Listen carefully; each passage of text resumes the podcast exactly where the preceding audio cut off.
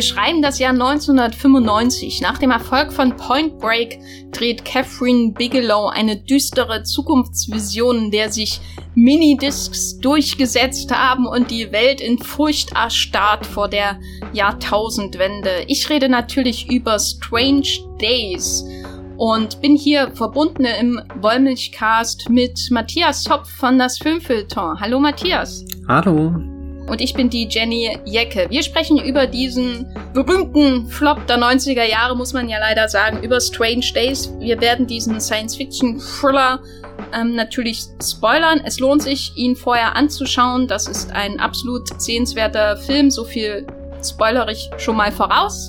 Viel Spaß mit diesem Podcast.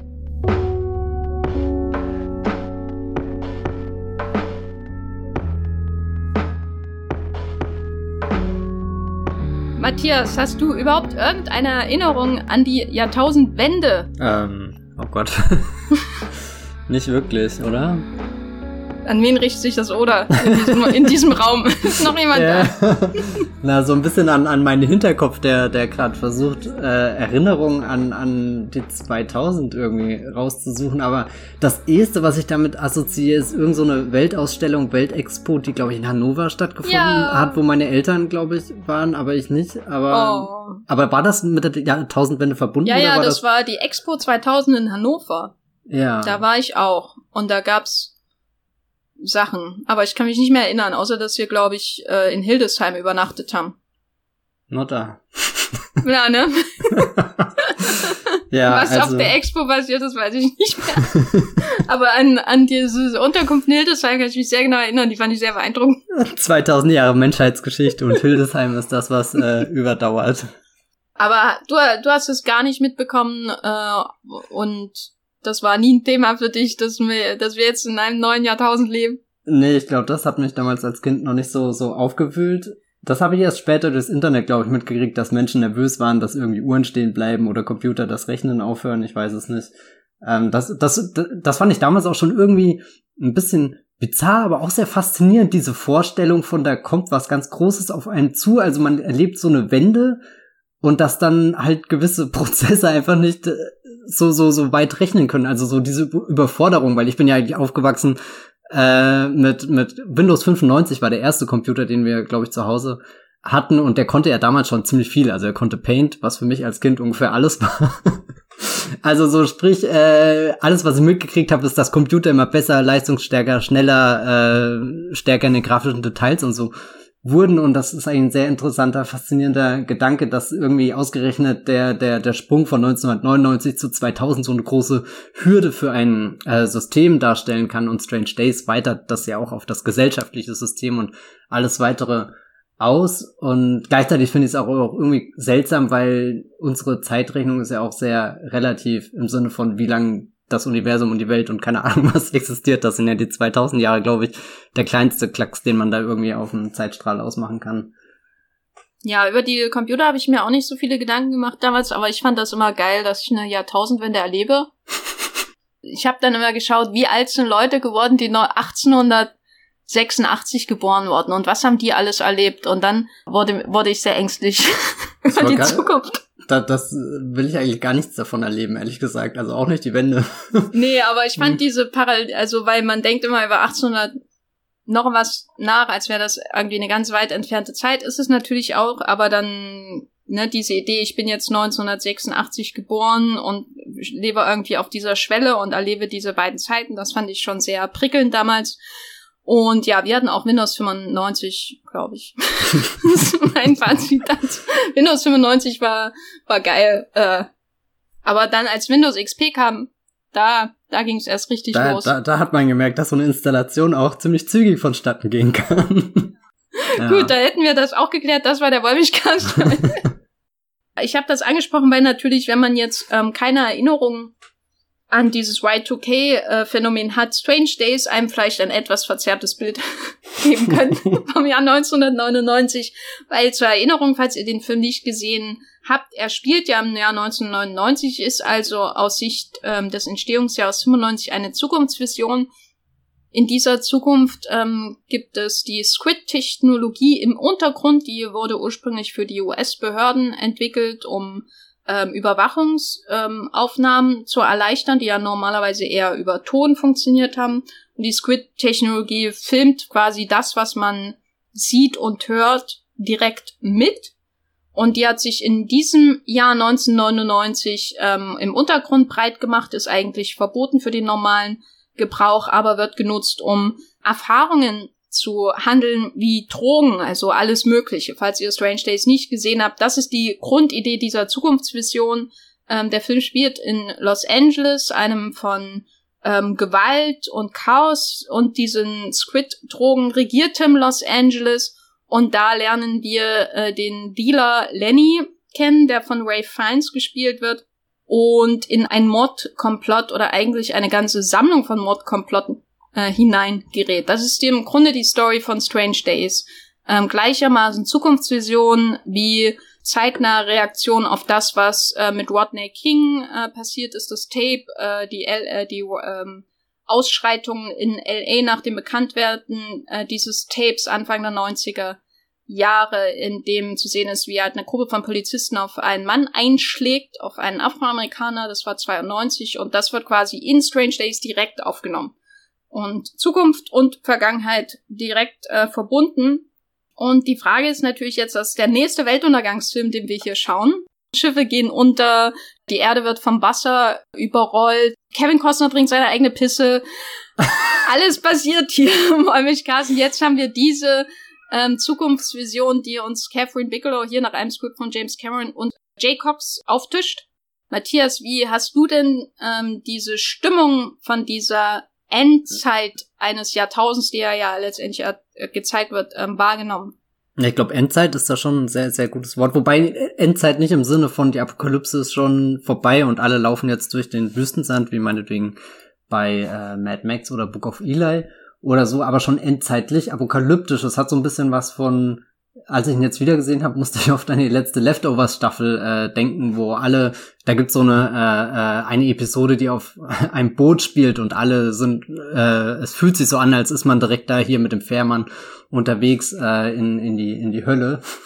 Und und alle feiern die die letzte Party ihres Lebens und und auch dieses Los Angeles in dem Film schwankt da so irgendwie zwischen dem, ja, da kommt jetzt ein neues Jahrtausend oder wir äh, erleben es vielleicht nicht, aber aber äh, sammeln nochmal all unsere Kräfte für die, die letzte große Silvesterfeier, während gleichzeitig aber auch totales Chaos auf den ähm, Straßen ähm, herrscht. Also so, so Bilder, die wir, die wir jetzt aus eher drastischen Situationen kennen, sind da scheinbar schon Alltag geworden. Also das heißt, wenn du mit deinem Auto einfach mal den äh, äh, äh LA Strip entlang fährst oder so, musstest du damit rechnen, dass äh, sehr stark bewaffnete Polizisten links und rechts an der Straße stehen, eigentlich ganze Militärpanzerfahrzeuge aufgefahren werden, um da irgendwie Ordnung reinzubringen, aber du hast doch nie das Gefühl, dass da Ordnung gemacht wird, sondern einfach nur äh, Menschenmassen, die in Bewegung sind, die auf die eingeprügelt wird und das natürlich, äh, du hast das schon erwähnt, irgendwie vor dem äh, Hintergrund, dass die Polizeigewalt auch sehr rassistisch aus ähm, gerichtet ist. Also der Film schwankt dann auch so immer zwischen ein paar zentralen Schauplätzen. Also zum Ende hin sind wir irgendwie so Downtown Los Angeles und davor ähm, springt er immer zwischen, ja, ich weiß nicht, irgendeinem Viertel, was jetzt schon, keine Ahnung, weiß nicht, welches Viertel das ist, aber halt da, da wo zum Beispiel die Angela Bassett-Figur dann lebt und dann irgendwie so, so einem anderen Underground-Viertel, was irgendwie wie so, keine Ahnung, alte Berliner Clubszene aussieht, wo, wo, wo eben die Menschen da ihren, ihren letzten, äh, ihre letzten Wünsche, was auch immer, ausleben. Es geht alles ein bisschen so in die, äh, ja, so, so eine Fetischrichtung. Wir haben jetzt vor dem Vorgespräch so äh, den, den Anfang von Matrix oder The Crow so ein bisschen ausgemacht, wo man das, äh, in was für eine Clubszene man das verorten könnte. Es fühlt sich vor allem sehr, sehr rau und ungemütlich an und hektisch und alle sind am Schreien und sind durchgeschwitzt und, und ich weiß gar nicht, wann da, und, oder ob da jemals jemand geduscht hat. Sicherlich nicht der, der, der, der gute Mr. Nero, der hier seine Minidiscs vertickt. Der sieht aus, als, als hätte er seit, seit, äh, keine Ahnung, Jahren nicht mehr geschlafen, weil er so, so aufgesaugt ist von den, diesen, diesen Erfahrungen, die er da gespeichert hat und sich in den Kopf lädt und, und weil die Welt da ja auch gerade irgendwie so am, am Abgrund steht, sind das ja auch willkommene Ausflüchte irgendwie. Also für ihn, er hat da Erinnerungen an ein altes, glücklicheres Familienleben zum Beispiel gespeichert, die er sich dann immer, wie, wie eben so den Schuss gibt quasi.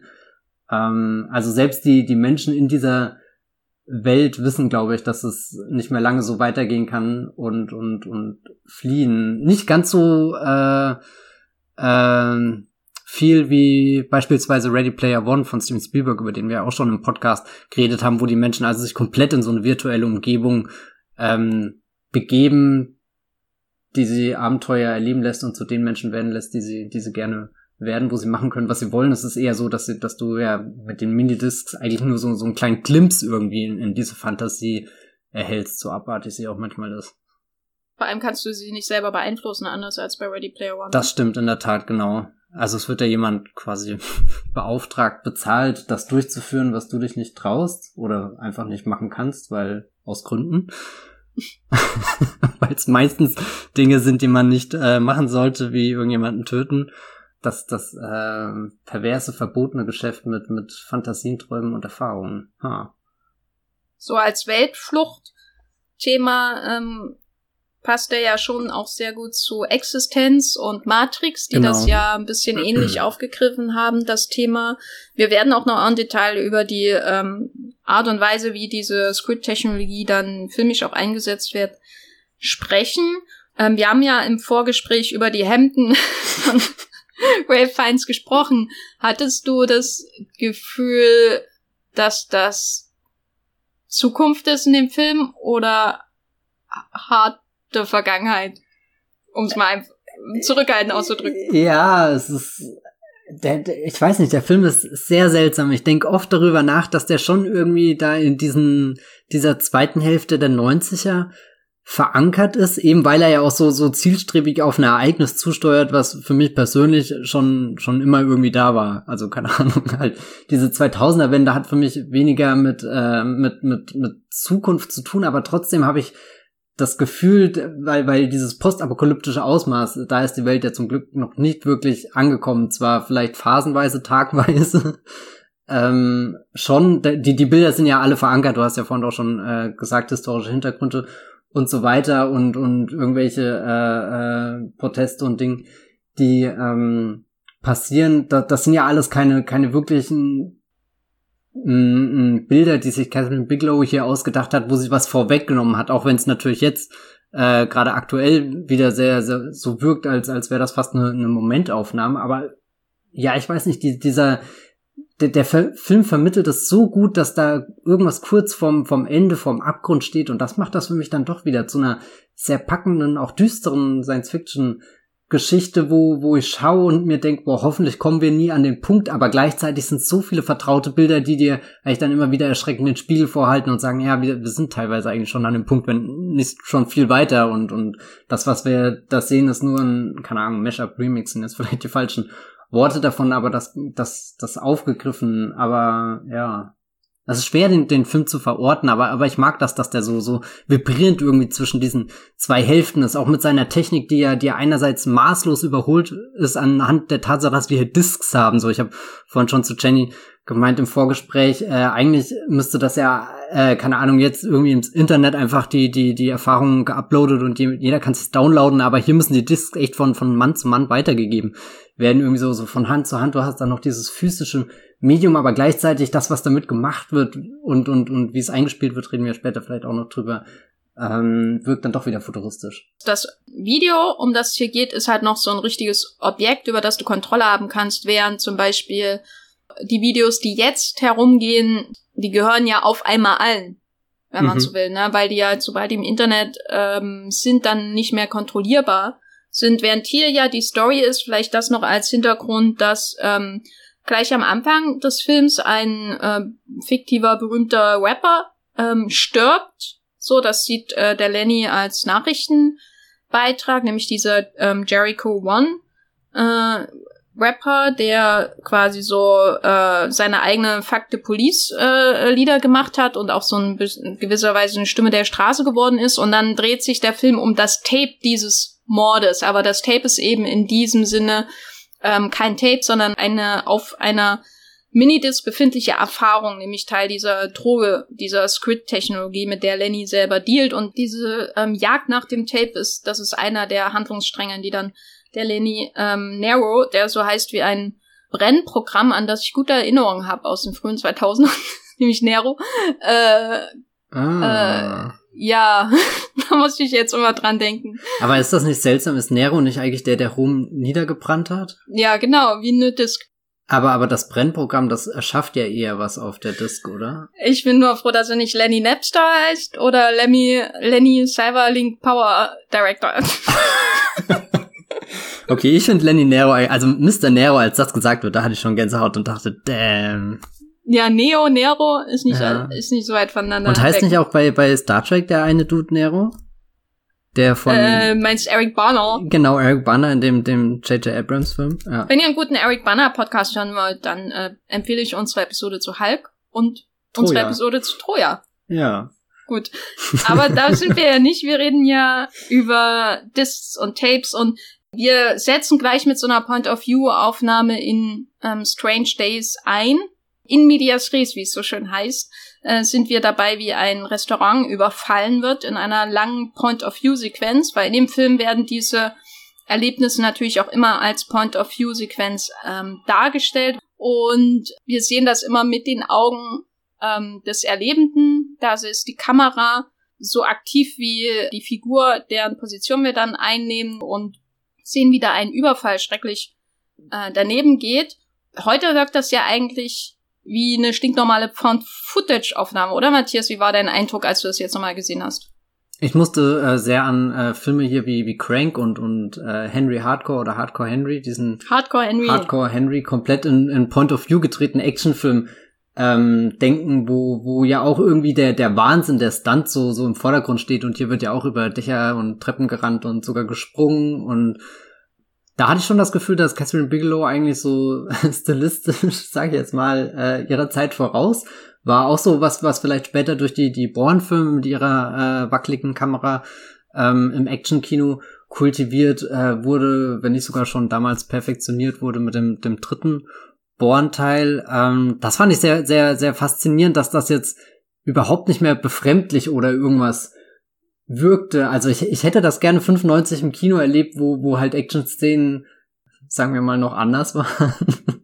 das hört sich natürlich jetzt blöd an, aber ähm, ich kann mir schon vorstellen, dass das, äh, du, du sitzt 95 in dem Saal, hast keine Ahnung, was in dem Film eigentlich wirklich los ist, kriegst da diese neue Technologie vorgestellt, aber wirst erstmal reingeschmissen mit so einer Szene, aus der du ja auch gar nicht entkommen kannst, wo du ja auch wirklich runterfällst mit, mit der Figur am Ende und, und gleich irgendwie schon den, den Abgrund von diesem, also du, du, du, du lernst gleichzeitig die Möglichkeiten der Technologie kennen, okay, da werden, werden Fantasien und Träume ähm, verwirklicht, aber dann auch die, diese, diese düstere Facette davon, dass du gerade auch einfach den Tod von Menschen erlebt hast, ist ja äh, auch äh, verstörend und, und geht ja eigentlich weiter als jetzt die, die Erfahrung von Hardcore Henry, wo, wo du ja, ich weiß gar nicht mehr genau, was man genau in dem Film macht.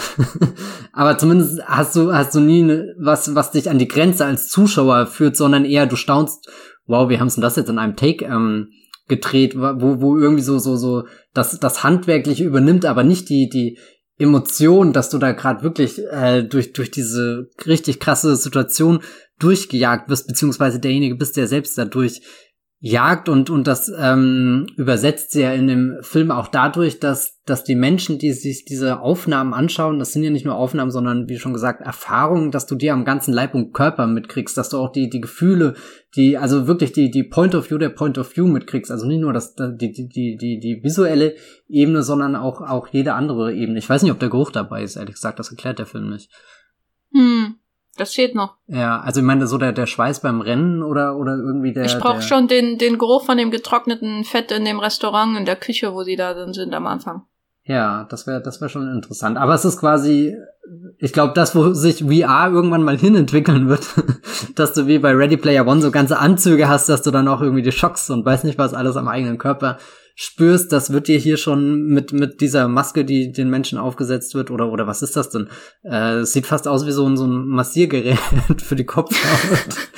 Aber äh, ich, ich finde das übrigens ganz faszinierend, weil das Ding muss ja hyperkomplex sein aber es wird trotzdem immer nur so aufgelegt, also es bohrt sich nicht rein oder wird rein besteckt wie bei Matrix die Anschlüsse, also da hast du ja immer noch was sehr äh, äh, äh, haptisches und auch irgendwas, wo du wirklich das Gefühl hast, da, da findet ein Eindringen statt, während Strange Days ist noch gefährlicher, weil das Ding sitzt einfach auf deinem Kopf und jagt dir was auch immer für welche Schockwellen äh, durch das Gehirn und kann dann sogar so weit führen, dass sich dein Gehirn aufhängt, also so wie es sich früher der Windows 95 aufgehangen hat und, und jeder, der, der mal so, so ein Bildschirm gesehen hat, das ist einfach nur frustrierend, weil du kannst einfach nichts machen, außer wirklich den Stecker ziehen und dann ist halt komplett Schluss.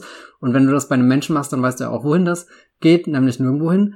Und, und dass du dann selbst da die Point-of-View-Perspektive hast, wo der, wo der Mensch quasi, wo sein Blick wie so ein Computer geworden ist, also wie als bist du in Tron oder so gefangen, aber du, du hast nur noch diese, diese hyperaggressiven Farben, dieses Rot, dieses Gelb, dieses Grün, was sich da so pixelartig in dein Gesicht brennt, das ist schon ein verstörendes Bild irgendwie. Ja, das Interessante ist, dass die Technik nicht für oder dass es, dass sich nicht so dafür interessiert wird, wie der Körper mit der Technik verschmilzt, was ja bei Matrix und bei Existenz und so schon äh, Themen sind, ne? Also dass man bei Matrix halt wirklich da eingekoppelt ist und nur wie ein weiterer USB-Stick im Getriebe. Und hier ist es so, dass es halt sehr, dass das nicht so eine große Rolle spielt, wie die Technik tatsächlich an dem Körper befestigt wird. Ähm, der Lenny packt das auf seine fettigen Haare und der Tom Sizemore versteckt das unter seiner Perücke. Also das scheint ja kein Problem zu sein, dass es auf den äh, Haaren liegt und trotzdem genügend äh, äh, Kraft aufbaut, um direkt da in das Hirn hinein ähm, äh, das zu speisen. Und das ist hier eher neben sich. Ne? Man, man hat eher das Gefühl, dass wo der Film die Verbindung von Technik und ähm, Körper sucht, ist, sind die Augen selbst, ist der Sehnerv selbst und dafür sucht er nicht die Bilder, um das von außen darzustellen, also im Sinne von, bei Matrix wird einem irgendwie ein Stecker in den Nacken gesteckt, das wäre das von außen darstellen, sondern durch diese Point-of-View-Aufnahme selbst ist die Technik mit dem Körper verschmolzen. Hm. Der Blick verändert sich, also erst wirkt er irgendwie diskret und wirkt es diskret, als hätte man direkt den Blick, aber irgendwie hat man dann eben auch diese, wenn man dann, wenn die, die Erinnerung endet, hat man diese Fraktale und das zerstörte Bild.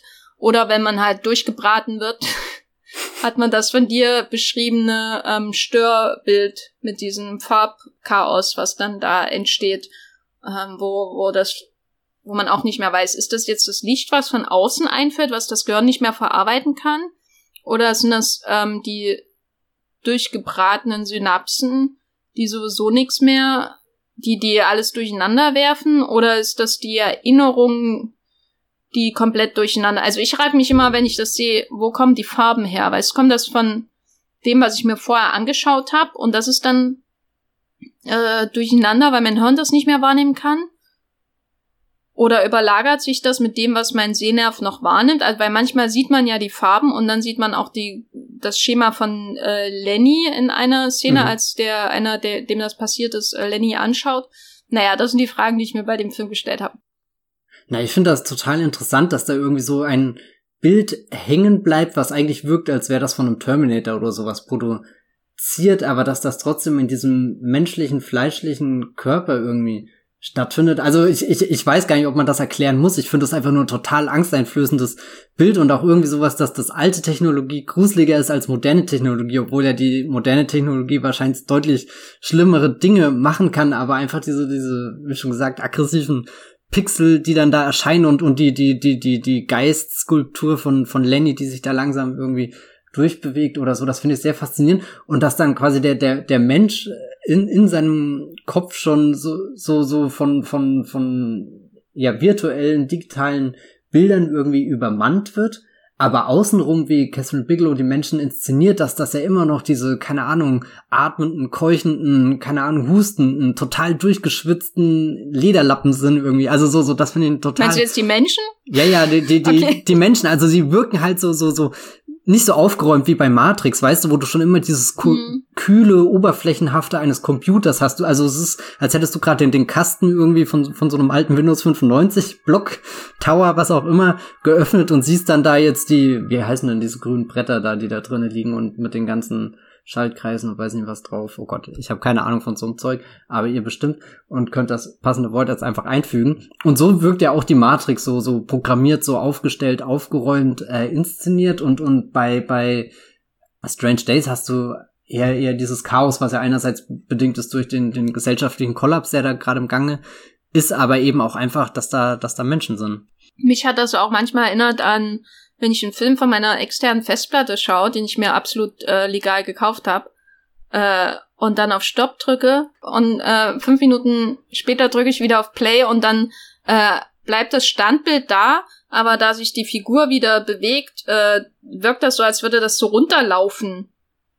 Wieso und wie runterlaufen? Als würde sich da eine neue Bewegung durch ein bestehendes Standbild durchkämpfen. Ah, okay, ja. Mhm. Ähm, durchkämpfen, genau. Das ist ganz äh, seltsam. Daran hat es mich oft erinnert, als hättest du ein Bild, das auf deiner Iris eingebrannt ist und ein anderes Bild versucht sich da durchzukämpfen, aber es kommt halt nicht durch. Anders als bei meiner externen Festplatte, die nicht so schlimm ist, dass man gar nichts mehr abspielen kann. Das ist eigentlich ein pures Horrorbild. Ich, ich drehe irgendwann mal einen Horrorfilm mit einem Glitch als Bösewicht. Gibt's bestimmt schon. Ja, verdammt, na gut. Da endet sie auch schon wieder Sag das mal ähm, dem Jason Blum, äh, der gibt dir 100.000 Dollar, dann, dann drehst du es weg. Ja, aber nicht als Desktop-Thriller. Da musst du auch zu Timo Bergmann-Bildorf gehen. Ja, also nee, das ist ja nochmal jemand bin, anders. Bin ich ja. nicht der größte Fan von. Lieber, lieber in die, in die Richtung, wo, wo halt die anderen, wo die coolen Jason Blum-Leute operieren. Ja, anyway, Strange Days. Mhm. Ähm, das Interessante ist ja jetzt, wir haben so viel über die Art und Weise geredet, ähm, wie das Schieflaufen dieser digitalen Minidisc-Erfahrung ähm, dargestellt wird, ähm, wenn eben äh, die Erinnerung zu Ende ist oder eben wenn einem das Gehirn komplett durchgebraten wird, ähm, was ja auch mehrmals in dem Film passiert. Aber die Frage ist jetzt, ähm, es unterscheidet sich ja rein von dem, was wir heute eher mit POV-Sequenzen assoziieren, weil es auf 35 Millimeter gedreht wurde. Während sowas wie Blair Witch Project natürlich erst möglich wurde durch die steigende Bildqualität von digitalen Kameras, die kleiner sind, mobiler, während sie hier mussten sie halt erst eine, eine extra 35 Millimeter Kamera bauen, die klein genug ist, äh, damit ein Kameramann sie mit einer Hand äh, so schnell halten äh, kann und so. Das, da, da gibt's schöne Aussagen dazu, was sie da extra für gebaut haben. Also das ist so ein Hinweis, wie sich das unterscheidet von dem, was wir heute kennen.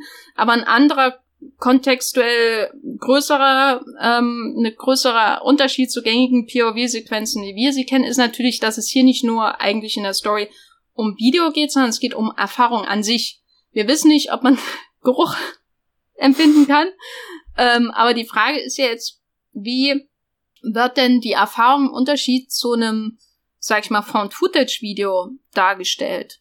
Also man hat ähm, ja, das Atmen hätte man ja auch so, ne, wenn jemand einfach mit einer Handkamera rumlatscht.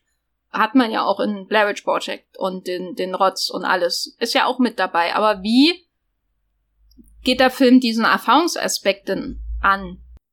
Ich glaube, ein mächtiges Tool, was Catherine Bigelow einsetzt, ist, dass sie ja auch immer den, den Gegenschnitt quasi hat zu der Figur, die das gerade erlebt und dass wir da einfach sehen, wie sie verkrampfen, zusammenzucken, davon vereinnahmt werden, was ja, keine Ahnung, ich habe ehrlich gesagt noch nie eine VR-Brille aufgehabt, deswegen weiß ich gar nicht, was da mein Körper mitmacht, aber ich kenne das zumindest von mir, dass wenn ich zum Beispiel bei der Playstation irgendwie einen Podracer fahre und dann die Linkskurve mache, dann beuge ich mich auch mit nach links.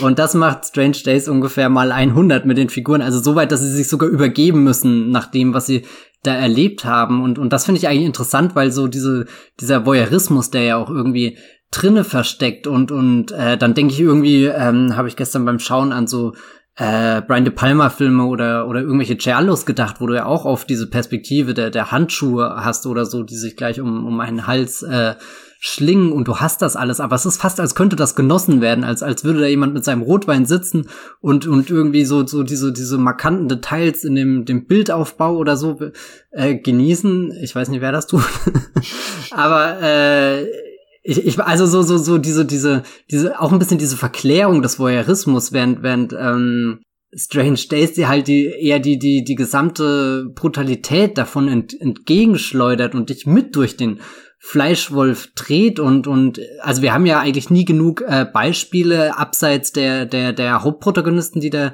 jetzt äh, merken, was was ein Grauen da passiert. Aber jedes Mal, wenn ja Lenny irgendjemand versucht, da seine Minidiscs anzudrehen, dann erleben die ja offenbar super geile Sachen, die sie total berauschen und und auch abhängig machen von von dieser Art äh, äh, Droge. Aber Catherine Bigelow zeigt uns ja dann dann doch, wenn wenn eben Lenny selbst äh, sich das, das, äh, die, das, das Mordvideo oder so anschaut, dass, dass ihn das so fertig macht, dass er aufschreit, dass er da hinten im, im Auto fast Purzelbäume schlägt, weil, er weil er es nicht irgendwie hinkriegt, das durchzustehen. Was ich da mir manchmal gewünscht hätte, dass der Film klarer definiert, ab, äh, äh, wie es demjenigen, der, der das Ding sich aufgesetzt hat, wie es möglich ist, das wieder abzusetzen, weil er macht das manchmal, manchmal macht das nicht, manchmal fühlt es sich so an, als hätte das Ding Kontrolle über seinen Kopf gewonnen und wir wissen ja, dass sich der Kopf auch aufhängen kann oder so.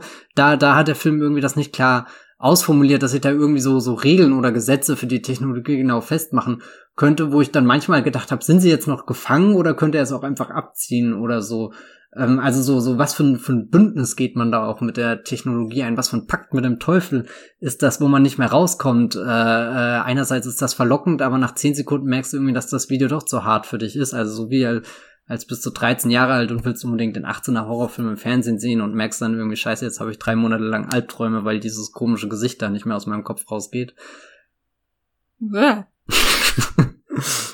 Na, das Einzige, wo das mal thematisiert äh, wird, äh, ist der Moment, wo Lenny, ähm, ich glaube, seinem Kunden in der Bar sagt, dass er die Augen zumachen soll, weil er es sonst ähm, doppelt sieht. Ah ja, stimmt, gell, da war was. Also, ah. äh, der, aber die, diese Perspektive sieht man ja nicht. Also zum Beispiel im Finale, wo Lenny in das Apartment geht und dann ähm, sich dieses letzte Video anschaut und äh, mit dem Ding auf dem Kopf, äh, mit der Squid-Technologie auf dem Kopf durch das Apartment geht, äh, da sieht man ja nie die Perspektive, was passiert, wenn er die Augen gleichzeitig offen hat, während er sich das Video anschaut oder die, die Erfahrung nacherlebt. Ähm, das wäre dann wie so eine ähm, Überblendung von zwei äh, Materialien. Ähm, das, pa das passiert nicht, aber das wird halt einmal so gesagt, man muss die Augen zumachen Dementsprechend nehme ich an, dass man dann auch das einfach abbrechen kann, wenn man will, aber die Erfahrung ist wahrscheinlich so vereinnahmt, dass man, wenn man sich drauf eingelassen hat, ähm, dabei bleibt, ne? Mhm. Oder man zwingt sich dazu, dabei zu bleiben. Ist ja auch, auch die Frage, inwiefern nimmt ähm, wird man dann von den Gefühlen des Aufnehmenden eigentlich äh, übermannt, ne? Weil das ist ja auch ein zentraler Aspekt dieser dieses Centerpiece, äh, dieser Centerpiece-Sequenz, äh, in dem Film, wo ähm, der Mord ähm, zu sehen ist zum ersten Mal aus der Perspektive des Mörders und er dann seinem Opfer die das dieselbe Technik aufsetzt, damit sie dasselbe erlebt, was er erlebt, während ähm, er sie äh, erst vergewaltigt und dann ermordet. Das ist sowas, das, das wird immer suggeriert, so ein bisschen, ne, dieses Element. Man ist auch in der Gefühlswelt der Person, die es erlebt und man sieht es nicht nur so wird dann eben um die Ecke hin inszeniert, also zum Beispiel einfach durch die Suggestion, man hat diese furchtbar grausame Szene, wo ähm, die Frau ermordet wird von ihm und vorher diese Idee einfach, die sich dann in dem Kopf des Zuschauers entspinnt, was sie hm. sieht, als er ihr das aufsetzt und die Augen zubindet noch dazu und so, also sie dazu zwingt, nur seine Vision ähm, zu sehen und das äh, zu spüren, was er spürt. Das ist schon eher so um die Ecke gedacht. Man, man ist ja dann so gefangen in der Perspektive des Mörders, dass man gleichzeitig ja durch diesen Kniff, diesen äh, perversen, furchtbaren Kniff dann auch die die Opferperspektive zum Teil einnimmt, ne? Weil man sieht ja dann wirklich auch das, was sie sieht, nämlich das, was er sieht. Und gleichzeitig denkt man sich dazu, was das für Konsequenzen hat, ne? Rein für das, was sie denkt. Das ja. ist schon sehr, sehr effektiv und grausam gemacht, überhaupt die Sequenz. Also furchtbar, furchtbar. Da war ich auch verblüfft, das hatte ich nicht mehr als auch irgendwie so so explizit. Ich habe es vorhin explizit genannt, jetzt nicht unbedingt, weil's, weil weil man viele Details sieht, aber weil die Szene sich halt in Gänze vor einem ausbreitet und man als Zuschauer selbst irgendwie durch durch so eine Röhre dann auf einmal schaut und nicht mehr wegkommt und und zwischendrin ja auch der Übersetzer dann einfach wegbricht, nämlich äh, Lenny. äh, Gott, da sind wir selbst Komplizen auf einmal bei diesem Mord. Ja, das unterscheidet ihn, glaube ich, auch noch mal von den De Palma-Filmen oder den Jali. Ich glaube, da hat man so eine, bei denen hat man so eine ähm, distanzierende Lust an dem grausamen, an den grausamen Dingen, die da geschehen, ähm, wenn man die schwarzen Handschuhe sieht. Und hier durch diese Idee, dass man diese so man erlebt ja sowieso alles erst in zweiter Hand. Ne? Bei De Palma, De Palma ist man ja direkt äh, direkt dabei ja. ähm, und äh, man sieht, wie da jemand im Fahrstuhl ermordet wird oder was weiß ich da, was da alles in Dress to Kill und so passiert.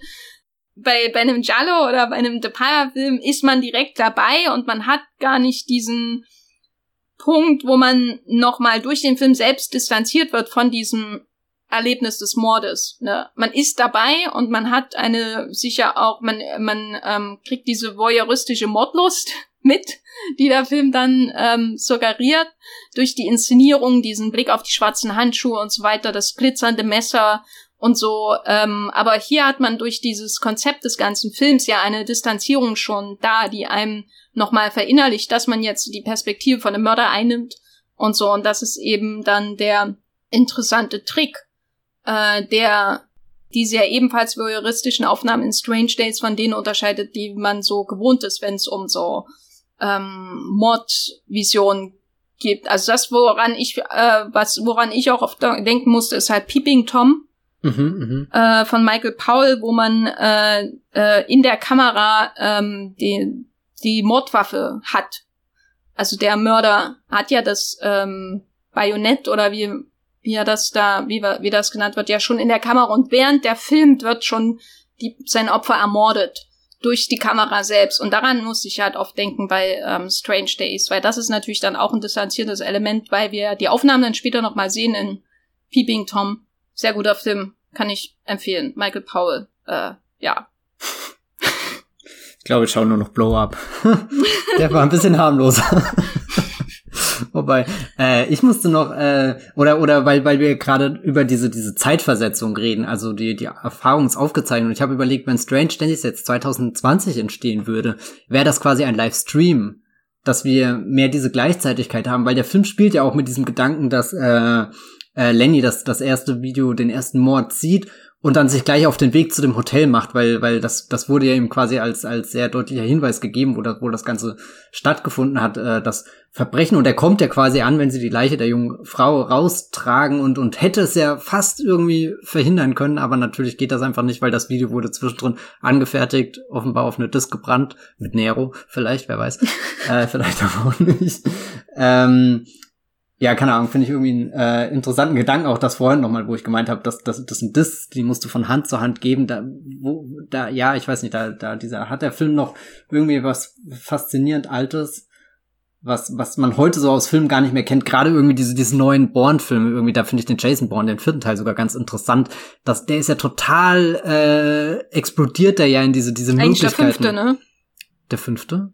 Ach so, ja, wenn man du den Jeremy meinst jetzt den ja. ähm, von Greengrass. Genau, ich meine jetzt Jason Bourne mit Matt Damon und äh, Paul Greengrass, quasi der vierte mit Jason Bourne und der, der fünfte in der Gesamtreihe. Äh, äh, Reihe. und, und das ist ja auch ein Film, wo, wo alles, wo alle Informationen auf einmal gleichzeitig sind. So, weißt du, sie tauchen überall auf den Bildschirm auf und jeder kann sich alles sofort runterladen und, und du tauchst eigentlich nur noch ein in so ein Informationsnetz und, und die, die gewinnen, sind eigentlich die, die die Daten richtig sortieren können oder die es schaffen, eine Information rauszuziehen und damit den anderen vorzuenthalten. Also so auch ein sehr interessanter Film einfach über äh, den, den Fluss von Informationen, ganz abgesehen davon, dass sich Vincent Cassell und Matt Damon irgendwann in, in, in, im Untergrund von äh, äh Las Vegas ist das, glaube ich, prügeln. Aber auch ganz geil, dass dann wieder auf, auf dieses Digitale, was ja eigentlich alles nur im Netz stattfindet und, und diese, diese diese, Verfolgungsjagd durch die ganze Welt, wo da, dass das ja fast per Mausklick geregelt wird und am Ende sind es trotzdem die Fäuste im Schlamm, die sich da prügeln und die Haut und das Blut und alles. Äh, da ist man wieder bei was Wahrhaftigen angekommen. Oh Gott. Äh, jetzt weiß ich gar nicht, wo ich damit eigentlich hin wollte, aber da schießen mir auch viele Gedanken durch den Kopf, wenn ich an, an die, den Lenny denke und seine Technologie. Na, wenn ich an Prügeln denke, dann denke ich vor allem an Angela Bassett, die ja einfach nur Leute vermöbelt und das unterstütze ich.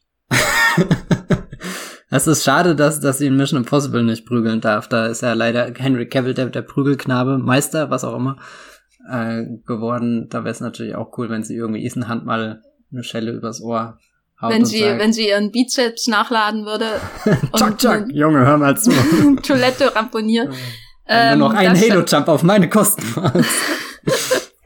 Das sage ich natürlich, weil ähm, die Figurenkonstellation schon interessant ist, weil einerseits haben wir ja so einen ähm, Film Noir hier, ähm, der diese ganzen, ähm, sag ich mal, die Point-of-View-Sequenzen sind das Centerpiece irgendwie, ne? die strukturieren den Film so ein bisschen. Ähm, am Anfang lernt man die Technik kennen und dann lernt man die wirklich fatalen ähm, Möglichkeiten der Technik kennen und dann äh, wird die Technik zu einem Plotpoint später nochmal und immer weiter integriert in den Plot kommt, also Plot und Technik nähern sich immer mehr an, bis dann halt am Ende der Lenny mit dem Ding auf dem Kopf selber durch die Wohnung stolpert hm. und ähm, am Ort des Geschehens ist. Und das Interessante ist, wir haben eine, eine ähm, im, als Rahmen für diese, sage diesen, sage ich mal, roten POV-Faden des Films haben wir diesen ähm, L.A. Noir-Plot mit einem einer Art Detective. Also ich sage das in ganz, ganz großen Anführungszeichen, weil der Lenny eigentlich komplett unfähig ist.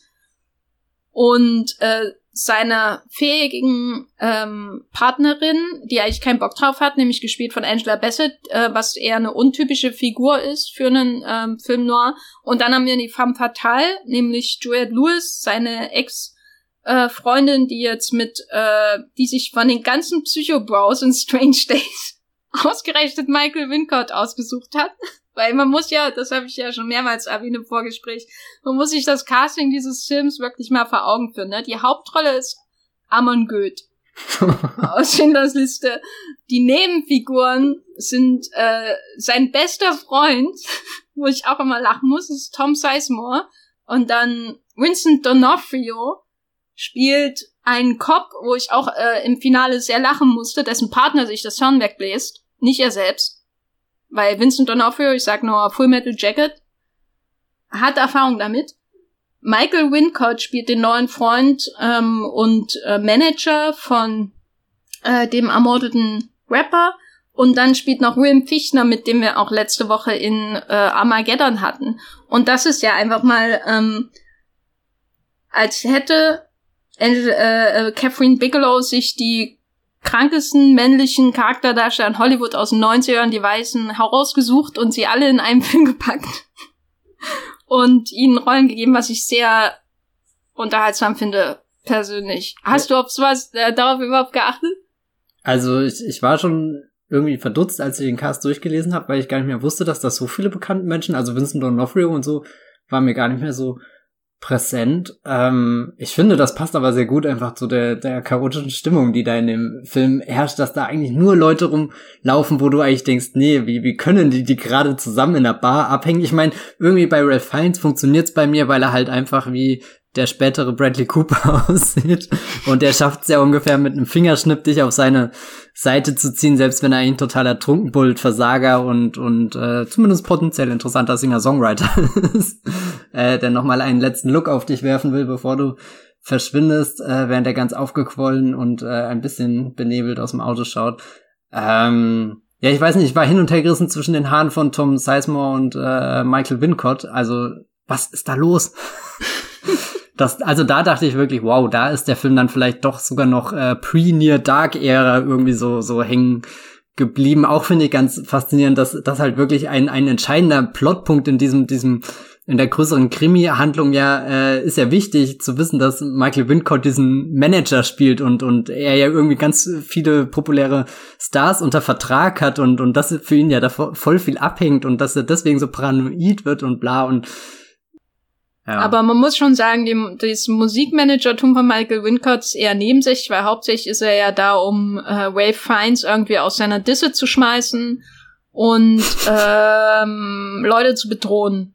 Also, dass er Musikmanager ist, ist nicht, das ist nicht das erste, woran ich, äh, woran ich denke, wenn ich Michael Wincott in dem Film sehe. Ja, nee, das nicht, aber es war dann doch irgendwie so ein Detail, wo ich gestern interessant fand, auch eben, weil der Film dann so prominent mit seinen Minidiscs dealt und, und dann ja, ich weiß nicht, das, das hat so, so einen faszinierenden, erinnert ihr euch noch, als ihr CDs gesammelt habt? Ich habe das nämlich nie wirklich gemacht. Ich meine, ich habe ein paar CDs, aber ich weiß nicht, wann ich das letzte Mal eine eingelegt habt. Also irgendwie so ein Element, was bei Strange Days ganz tragend und wichtig ist und da in verschiedenen Facetten eine wichtige Rolle spielt, aber heutzutage sich komplett aufgelöst hat, eben weil du den, den, keine Ahnung, andere Sachen hast. Also ich sehe von hier aus meine CD von The Joshua Tree von U2, aber frag mich nicht, warum.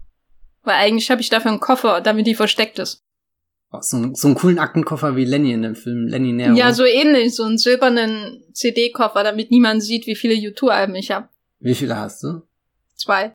Aber da, da ist doch die Chance gut, dass die auch wirklich toll sind. Also. Ja, es sind auch die zwei guten halt. Ist das eine das, wo Sunday, Bloody Sunday? Ja. Wow. Jawohl, guter Song. Jawohl. Aber hallo. Aber hallo. ähm, also das Casting wirkt ja schon sehr bewusst so. Also die, die weißen Männer in dem Film sind ja alle durchweg äh, krank. Und daneben, also und da ähm, zähle ich auch Ray Fiennes absolut mit dazu, äh, seine Lenny Narrow-Figur. Und insofern passt's auch, dass sie diese, dass sie zusammen mit ihrem Team, sage ich mal, weil das äh, Casting äh, Team darf man ja nicht unterschätzen, ähm, dass sie dafür diese übersteigerten Männer einfach für die Randbesetzung eingesetzt haben. Also Tom Sizemore, der natürlich auch mal sympathische Leute gespielt hat, wie zum Beispiel im Heat, ähm, falls ihr euch nicht äh, dran erinnert, hat in Heat eine eine sehr tragische Todesszene. Zumindest fand ich sie immer ähm, tragisch. Aber er ist eben auch so ein übersteigerter Mannsmann. Und dann äh, Vincent D'Onofrio aus Full Metal Jacket, der bringt ja einen ganzen, äh, weiß nicht, ein ganzes, äh, eine ganze Militärbasis an Komplexen mit ähm, in seinen Figurentypen und Michael Wincott ist ja auch eher so der, der Bösewichtsdarsteller. Zum Beispiel hat er in dem tollen Robin Hood Film mit Kevin Costner mitgespielt, um nochmal Kevin Costner hier zu erwähnen. Ähm, und William Fichtner, das war noch relativ früh in seiner Karriere, aber der äh, ist natürlich auch jetzt nicht jemand, den man sieht und dann sofort besetzt für die Sympathie Rollen. Hm. Glaubst du, Kevin Costner stand mal auf der Castingliste für den Film? Ich kann es mir echt vorstellen. Von Strange Days? Ja. Für welche Rolle? Na, für die Ralph Fiennes Rolle. Oh also, Gott. nee, nee. Nee, also der Ray Fiennes, ähm, das ist schon sehr bestechend, einfach weil er ja theoretisch so von der Anlage her in dieser ähm, Film-Noir-Detektivrolle ist, die äh, meinetwegen an äh, Humphrey Bogart oder aber Fred McMurray oder so aus ähm, Double Indemnity anschließt. Also es muss ja nicht ein Detektiv sein, aber jemand, der durch eine Frau irgendwo hineingerät ähm, und das überfordert ihn ein bisschen. Und der hat doch seine dunklen Seiten und ist jetzt kein ähm, reiner Held. Aber was äh, Ray Fiennes hier ja abzieht, ist ja, oder seine Rolle ist ja schon sehr hilflos. Ne? Also er stolpert ja schon sehr rum. Äh, er wird ständig irgendwo rausgeschmissen und ist irgendwie auch ein bisschen erbärmlich. Und seine Hemden sind furchtbar. Was ist deine Haltung zu Lenny Nero? Er ist echt so ein Saftsack. nee, ich finde ihn schon sehr, sehr interessant, weil irgendwie bin ich auf seiner Seite, weil er ist da, er macht coole, interessante Sachen. Ähm, aber Das Drogendealer, ey. Ja, ja, er wird ja auch erstmal an, eingeführt mit, er ist einer der letzten Dealer, die da noch einen Code haben, moralisch, eine moralische Grenze, wo sie keine äh, Snuff-Videos und so verticken. Nee, es ist jetzt wirklich nicht der Protagonist, glaube ich, äh, den man sich zum Vorbild nimmt, aber schon einer, der, der die Handlung antreibt, ohne zu nervig und aufdringlich zu werden. Auch wenn er schon sehr, sehr anstrengend sein kann, ja wieder auch die vielen Auseinandersetzungen mit Angela Bassett zeigen, ist er schon irgendwie der, der, der, der Pulsschlag für den Film. Auch wenn ich es eine sehr schöne Geste finde, irgendwie, dass das eigentliche Finale oder der, der, der emotionale Höhepunkt gar nicht er ist, sondern dann Angela Bassetts Schicksal äh, unten am, am, am, am Ground quasi von, von dieser riesengroßen Neujahrsfeier, ähm, die dann in Downtown Los Angeles stattfindet, während, während er irgendwie so die, die Überreste von dem Filmnoir-Plot äh, mit seiner persönlichen Geschichte zusammenbringen und dann, dann verarbeiten darf, muss, wie auch immer, äh, ist er irgendwie diese, diese größere Geschichte, die äh, Stranger Days erzählt über den, den diesen, äh, ja, keine Ahnung, diese Gesellschaft, die da außer Rand und Band ist und die äh, Unruhen, die da in den Straßen herrschen zwischen den Polizisten und den Menschen und und dass dann gerade da Angela Bassett irgendwie die die die dieses Video, was ja alles verändern könnte. Das war mir auch gar nicht mehr bewusst, dass das Video nie gezeigt wird. Irgendwie hatte ich im Kopf, dass äh, das Video am Ende einfach über all die Screens da projiziert wird. Ich weiß gar nicht, woher das dann kommt, ob das einfach also warum mein Kopf das dann so so hingebogen hat, dass das das ist, was passiert. Wahrscheinlich, weil man es jetzt eben kennt, dass so so ein Video äh, irgendwie rauskommt oder oder zum Beispiel Fruitvale Station oder so, wo wo ja auch ein ein äh, äh, Polizeigewalt gegen gegen einen schwarzen Menschen äh, festgehalten wird und und das Video dann irgendwie wichtig wird und und das ist eigentlich irgendwie irgendwie ist das ein sehr seltsames Ende, weil du weißt ja auch nicht was jetzt dieser gute, einzig gute Polizist, den sie irgendwie porträtieren, der zwar der Angela Bassett-Figur das Leben rettet, aber du weißt ja auch nicht, was er weitermacht. Also so sind jetzt die zwei Polizisten äh, gefangen genommen und wir gehen in das neue Jahrtausend, ohne irgendwas zu reformieren, zu verändern, sondern der, der eine Polizist weiß halt, na gut, ich habe ja eine richtige Entscheidung getroffen, aber die nächste Entscheidung, die ich treffen muss, ist zumindest moralisch gesehen, die falsche, damit das System weiter funktioniert. Oder so kann ich das Video jetzt nicht veröffentlichen. Also was macht er damit? Verbrennt er das zu Hause oder, oder schaut er sich ein paar Mal an und denkt dann, hm, vielleicht sollte ich das doch irgendwo auf den Server hochladen?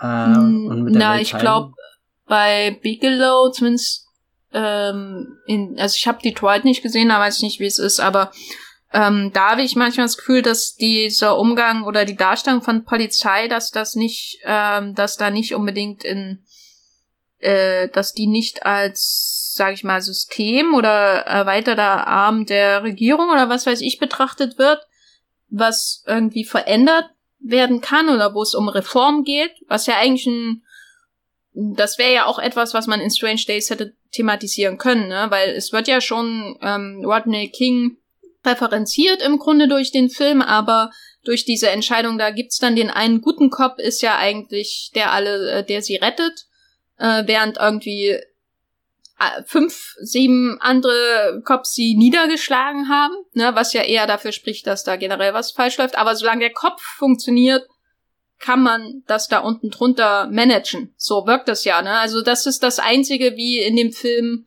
das System Polizei dargestellt wird. Es gibt einen Kopf und es gibt die Schläger und die machen erstmal, was sie wollen, bis der Kopf sagt, nee, jetzt aber halt hier, ich bin der einzige Gute. Und wenn ich das sage, dann läuft das auch so. Na, ne? das ist ja die Logik des Finales.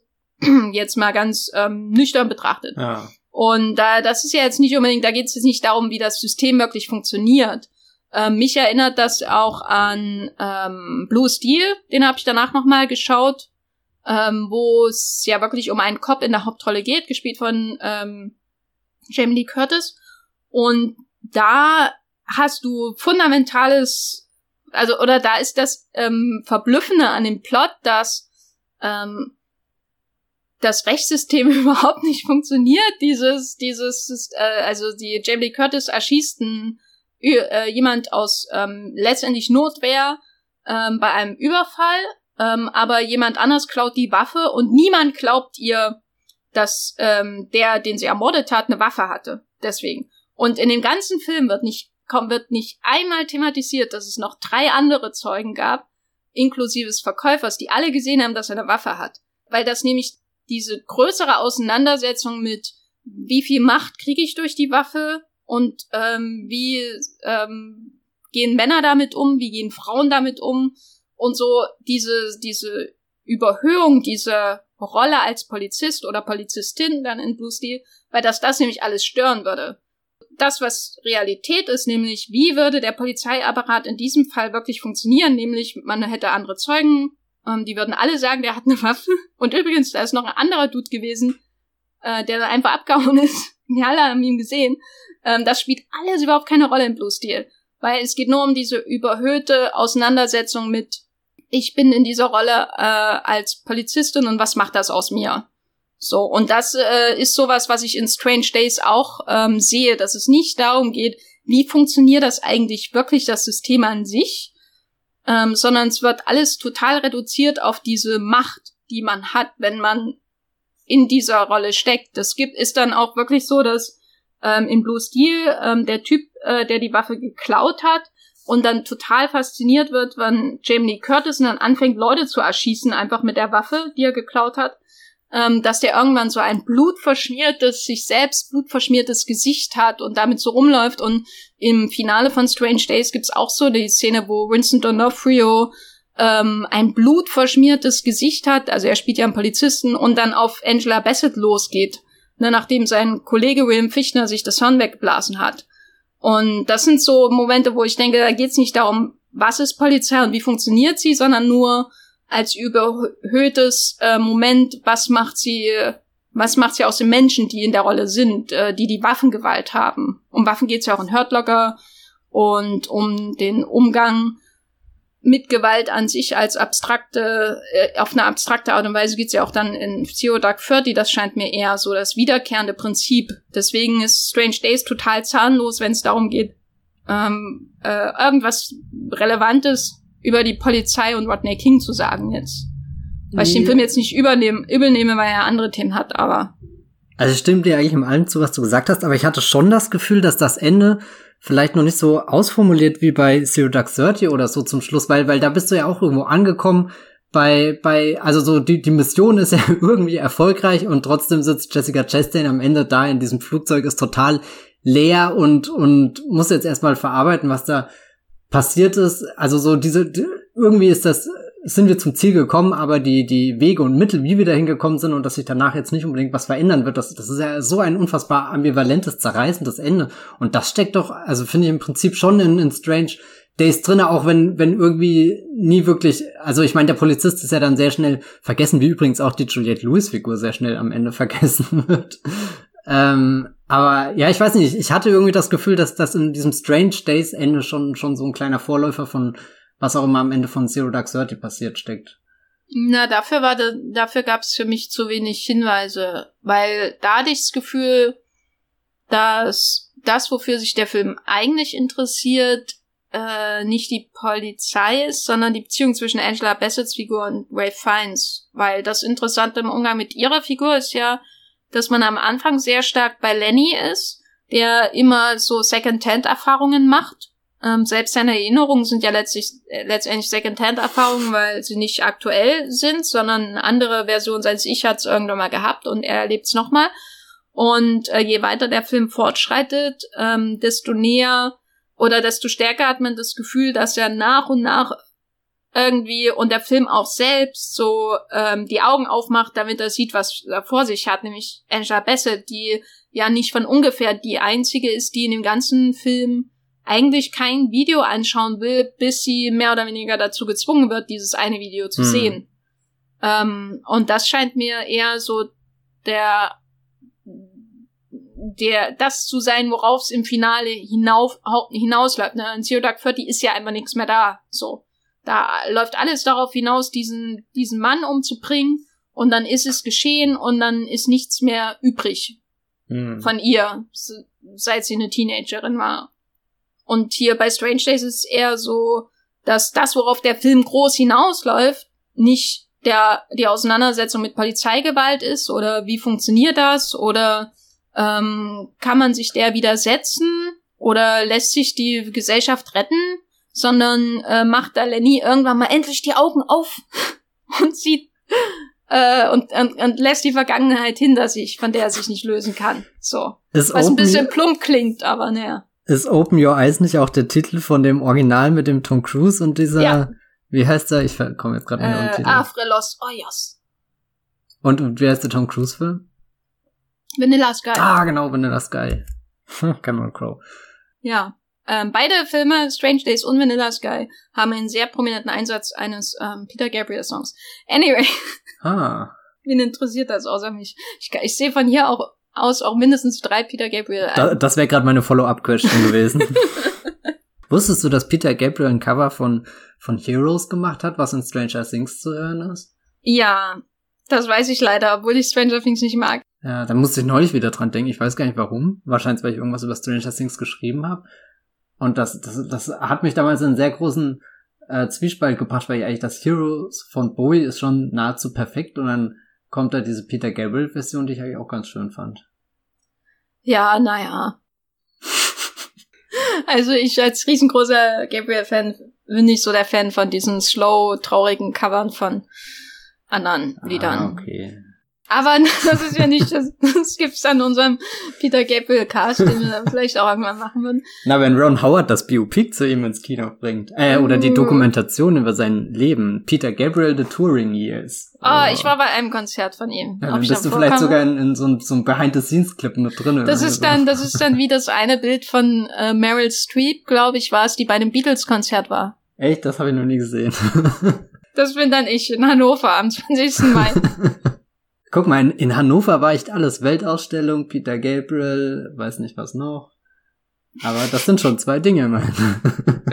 ähm, die Frage ist ja jetzt, oder, oder Angela Bassett, also ich hätte gern einfach noch mehr von ihr gesehen. Ähm, öfter gesehen, wie sie ihre äh, Waffe aus dem Holster nimmt. Das war für mich sowieso der coolste Move im ganzen Film. Manchmal habe ich einfach mir gewünscht, dass sie die Hauptfigur ist und nicht Lenny. Wie ging's dir? Ja, ich glaube, da, da ist der Film so ein bisschen so gefangen in seiner Zeit, aber in seinen Ideen vielleicht auch schon seiner Zeit voraus, was, was die Besetzung angeht, dass du rein theoretisch noch halt diesen äh, typisch klassischen weißen Protagonisten brauchst, der da geplagt wird von, von tausend Problemen. Ich glaube, die findet man ja immer noch im Kino. Stimmt, der eigentlich ist Lenny äh, jetzt ähm, Walter White, oder? Ja, total. Oder meinetwegen auch so ein, ja, nee, er ist kein, kein, kein Joker. Wobei die Film, äh, der Film und Joker gehen ja schon in ein ähnliches Ende zu. Ja. Ist eigentlich der Moment, weil du gesagt hast, die Waffe in ihrem Holster und dann sagt doch Lenny zu dir, wow, du siehst richtig gut aus. Und lag das dann an der Waffe oder lag das dann an, an dem Kleid, keine Ahnung was. Also da, da habe ich gestern auch sehr lang über den Moment nachgedacht, weil ich habe dann über, weil das ist ja so einer der Momente, wo er anfängt, sie zu sehen. Also bei all dem Film, wo, wo so viel gesehen wird, aber so viel dann irgendwie auch nicht gesehen wird, dass das und, und, und was, was hat da seine Aufmerksamkeit gecatcht irgendwie, dass, dass er gemerkt hat, gut, da steht Angela Bassett als, als Person da vor mir und sie spielt eine ganz tolle Rolle oder sie ist Badass und hat eine Waffe, fährt eine Limousine und damit könnte ich sogar Robert Pattinson durch New York fahren und so. Also das sind ja alles irgendwie Eigenschaften, die beneidenswert sind an, an Angela Bassett in diesem Film. Was hat ihn da so gecatcht? Also ich glaube, äh, der Dial diese Dialogzeile hatte die klassische Tiefe eines James Cameron Dialogs. Ah, okay, das ist natürlich jetzt äh, nicht so tief, glaube ich. Nee. Weil die Dialoge waren ja schon manchmal ein bisschen, naja. Ja. Red man nicht drüber. Na gut.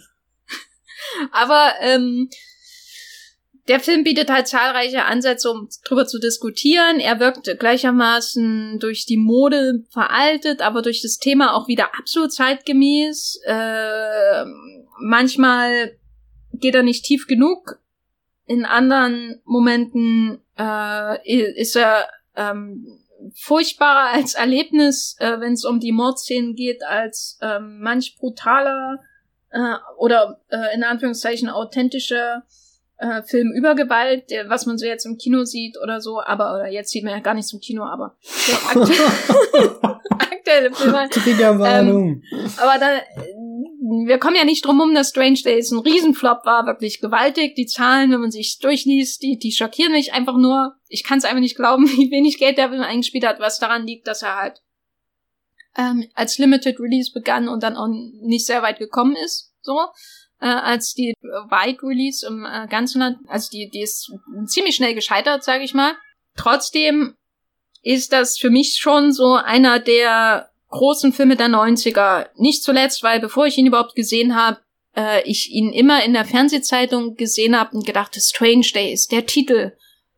Das viele Konfetti auf dem Bild mit Ralph Fiennes. Das ist so, bah, das ist irgendwie so ein Monolith, äh, äh, 90er Jahre Monolith. Mehr noch als sowas wie Independence Day oder so, also wirklich große, erfolgreiche Filme aus der Zeit. Strange Days, auch wenn ich ihn heute schaue, ist für mich ultimativer 90er Jahre Film alles, was da drin vorkommt, die Musik, Skunk Nancy, Minidiscs, die Hemden, das ist einfach so ein Film seiner Zeit und über seine Zeit. Was, was ist für dich so das Vermächtnis von einem Film, wenn der so ein Flop ist? Kann er da überhaupt Einfluss haben oder dient er nur noch dazu, dass man andere Filme mit ihm vergleicht, äh, die schlechter abschneiden? Ich weiß nicht, ich habe ich hab den ja ganz anders wahrgenommen als du. Also irgendwie, ich glaube, das erste Mal, dass ich von Strange Days erfahren habe, war 2014. als äh, hier im Arsenal eine äh, Catherine Bigelow Retro war oder 2013 war das vielleicht sogar. Oh, ich bin mir gar nicht sicher. Und da habe ich ihn dann das allererste Mal gesehen, wusste gar nichts über den Film und selten hat mich ein Kinobesuch so elektrisiert. Das war auch damals eine wunderschöne 35 mm Projektion. Was mir gestern beim Schauen hier in digital aufgefallen ist, dass dass ich das vermisst habe. Ich hätte mir fast gewünscht, den Film nicht nochmal geschaut zu haben, weil das sah einfach nicht aus wie im Kino. Das ist mir noch nie so, so frappierend äh, bewusst geworden, weil wie, wie, wie viel Unterschied das machen kann. Aber vielleicht war auch einfach das, die Version, die ich da gestern gesehen habe, nicht die beste. Aber ja, keine Ahnung. Äh, nee, das, das Vermächtnis von äh, Strange Days. Ich, ich musste gestern wirklich an, an sehr, sehr viele Denk äh, Filme denken, so, so einfach am Vorbeigehen. Ich habe hier jetzt schon im Verlauf des Podcasts äh, so ein paar Referenzpunkte genannt, die, die auch teilweise schon davor waren mit dem Giallo-Film oder, oder meinetwegen Brian De Palma. Und was ich danach irgendwie unmittelbar danach äh, wäre Minority Report, so ein Film, wo, wo ich viele Elemente wiederentdeckt habe, aber das ist ja irgendwie auch äh, äh, basierend auf Philip K. Dick eigentlich. Also ist da die Frage, wie, wie, wie, wie viel äh, Strange Days wirklich drinne ist, dann äh, habe ich mir gedacht, der, der einzige Film, der wirklich an dieses diese ausufernde LA-Odyssee rankommt, ist Southland Tales. ähm, also auch, weil der so ein bisschen so einen Noir-Plot hat und man weiß nicht, wohin das geht, aber am Ende ist diese große Feier und du hast eigentlich auch schon fast wieder Konfetti und alles steht auf dem Spiel in den, auch wieder in über der Stadt, in den, den Höhen, also da sogar fast in so einem Flugdingsbums, was auch immer, wenn, wenn du bei Strange Days ähm, die, die, die Wolkenkratzer hast. Und dann musst du natürlich auch an Inception denken, mit den, den verschiedenen Traumebenen, in die sich Leonardo DiCaprio hinabbegibt und den Limbus, wo man verloren ist, wo man nicht mehr oder, oder sehr lange braucht, um zurückkommen. Quasi du, du schiebst dir hier deine Minidisc rein und, und bleibst halt auf deinem Trip hängen. ja, also ich glaube, das sind schon viele kleine Einflüsse zu äh, finden, auch wenn, wenn glaube ich, Strange Days nie konkret als das Vorbild für irgendwas genannt wird, eben weil, weil der Film eher nur so eine, so eine zweitrangige äh, Rolle in der Filmgeschichte, glaube ich, eingenommen hat. Aber wie gesagt, ich bin damals aus dem Kino rausgekommen und das war halt für mich sofort Top 1 oder Top 2 Catherine Bigelow-Film, je nachdem, in welcher Stimmung ich gerade bin. Na, ich glaube, das liegt auch ein bisschen mit daran, dass er halt selber so ein Mashup ist, ne? Also das, ja, das kann auch sein, ja. Also, dass man sich eben sowohl an Vertigo erinnert. Also ich war diesmal schon sehr an, musste mehrmals an Vertigo denken, äh, nicht zuletzt, weil er in einem Hochhaus äh, auch dann noch endet. Äh, leider keine Kirche zur Hand, kein Kirchturm zur Hand gehabt, aber einfach weil am Anfang ja auch diese Szene ist, wo man diese Verfolgungsjagd über die Dächer aus Vertigo am Anfang nochmal nachspielt. Nur ist, hat man dann eben nicht den James Stewart bei der Hand, sondern fällt äh, selbst in die Tiefe. Also ist dann die, die man hat quasi die entgegengesetzte Position, während James Stewart zuguckt, wie der Polizist in Vertigo in die Tiefe fällt, fällt man in, in Strange Days selber in die Tiefe, was ja auch heißt das, dass Catherine Bigelow die Evolution von Alfred Hitchcock im Kino ist? Äh, na, offensichtlich würde ich sagen. Und das wenn der Wollmilchcast das sagt, dann ist das so. Ja, ist ab jetzt Gesetz. Ich würde gerne einen Text dazu lesen. Tausend Vor allem ist das so fies, ne? Dass wir in einem äh, Podcast ähm, Brian De Palma erwähnen, aber dann äh, feststellen, nein, Gary Bigelow. Tja, das Einfach Leben ist so, voller so Überraschungen. So ein Gut, Gut Punch äh, nochmal für den Herrn De Palma, ja. den ich ja sehr Oh Gott, aber wir haben ja jetzt gar nichts gegen De Palma gesagt hier, glaube ich. Also wir haben ihn ein bisschen beraubt seines äh, seines Vermächtnisses vielleicht. Aber ich meine, er ist ja auch nicht mehr auf der Höhe seiner Zeit oder so. Ich habe den neuesten Film leider nie gesehen. Ich weiß gar nicht, ob der gut ist, der mit Nikolai Costa-Waldau. Domino. Äh, Domino, genau. Ey, das ist schon der perfekte Titel. Also andere Regisseure haben da teils ihre besten Filme mitgemacht. Teils, ernst eine. Aber äh, ich. Ich verweise an dieser Stelle, um den In-Joke zu erklären, auf unseren Tony Scott Podcast. Ah, tu das doch nicht. Ich weiß, wir haben Hörer, die die knobeln wochenlang, um die In-Jokes rauszufinden. Oder hoffe ich zumindest, weil sonst ist das einfach nur awkward gerade. Hm.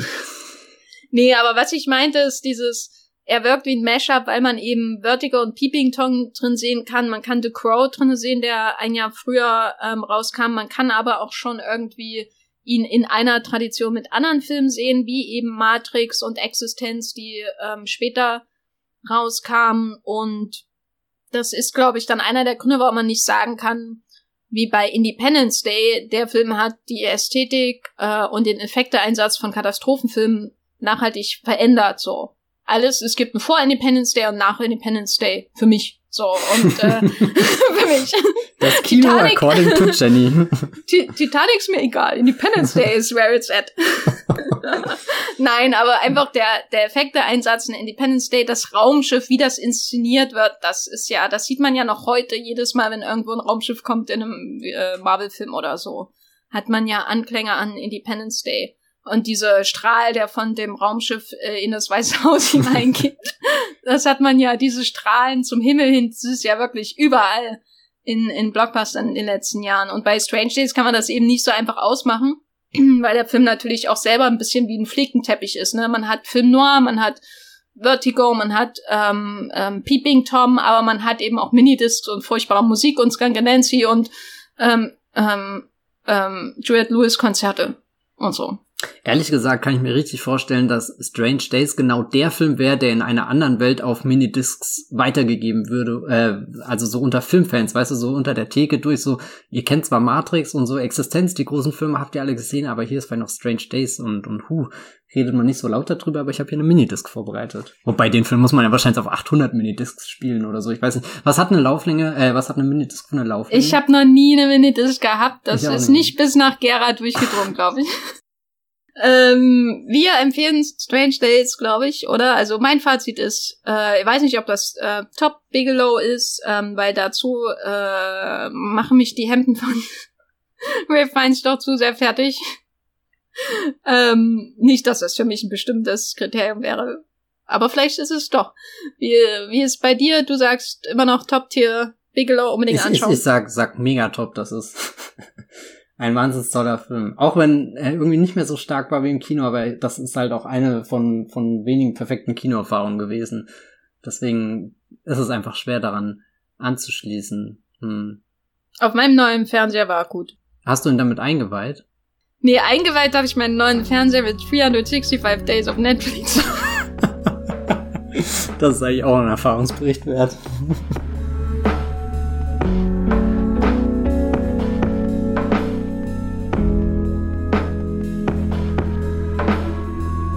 Ja, das waren seltsame Tage in diesem Podcast. Wie oft haben wir eigentlich Stranger Days anstatt Strange Days? Du hast einmal Stranger ah, Days gut, gesagt, weil ich, ich, ich mache mir echt schon die ganze Zeit Gedanken, ob ich das einmal hab durchslippen lassen.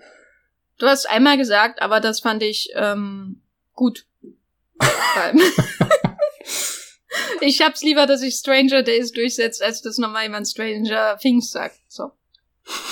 Äh, ja, das war der neueste Wollmilchcast. Matthias, wo kann man sich außerhalb dieses Podcasts finden, wo du ähm, deinen ähm, Rechner für die nächste Jahrtausendwende fit machst? ich glaube nicht, dass ich die nächste Jahrtausendwende erlebe. Oder ist das realistisch? Nee, ist gar nicht realistisch. Oh Gott, da sind wir ja noch sehr weit davon entfernt. Nee. Äh, aber ihr könnt aber schön, dass du nochmal die Frage gestellt hast. Ist das realistisch? Ja, genau. Es ist gerade so ein Sonntag und ich überlege gerade, was bringt die Zukunft. Das ist ja momentan sehr ungewiss. oh Gott. Wir haben diesen äh, Podcast zu einer sehr unglücklichen Zeit aufgenommen. Äh, ihr könnt mir folgen auf Twitter. Da verticke ich unter @bibelbrox mit drei äh, E's meine Mini-Discs, die ich gar nicht besitze. Aber, oh, da kann man sich bestimmt welche in so alten Ramschläden kaufen und dann ist das schon wieder so, so eine Art Dekorationsstück, was man sich ausstellen kann. Wobei, nee, die sind ja viel zu klein, das fällt keinem auf. Ich glaube, Mini-Discs könnten sich nie durchsetzen. Schallplatten sind so viel größer, die kannst du fast umarmen. Ja. Fast. Fast. Wie, wie oft umarmst du deine ähm, Schallplatte von Taylor Swift 1989? Die umarme ich tatsächlich ziemlich oft. Verstehst doch. Gut, dass du nachgefragt hast.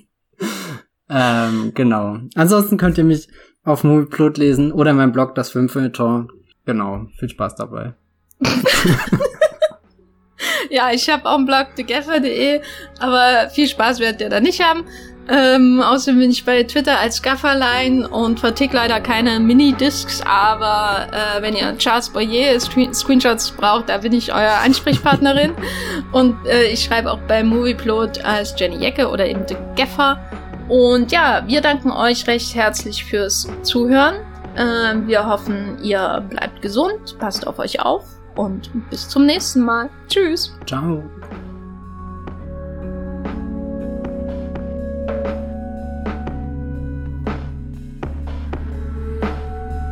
Der Wollmilchcast wird produziert von Matthias Hopf und Jenny Jecke. Unser Intro und Outro stammt aus dem Song Slam Canto von Kai Engel.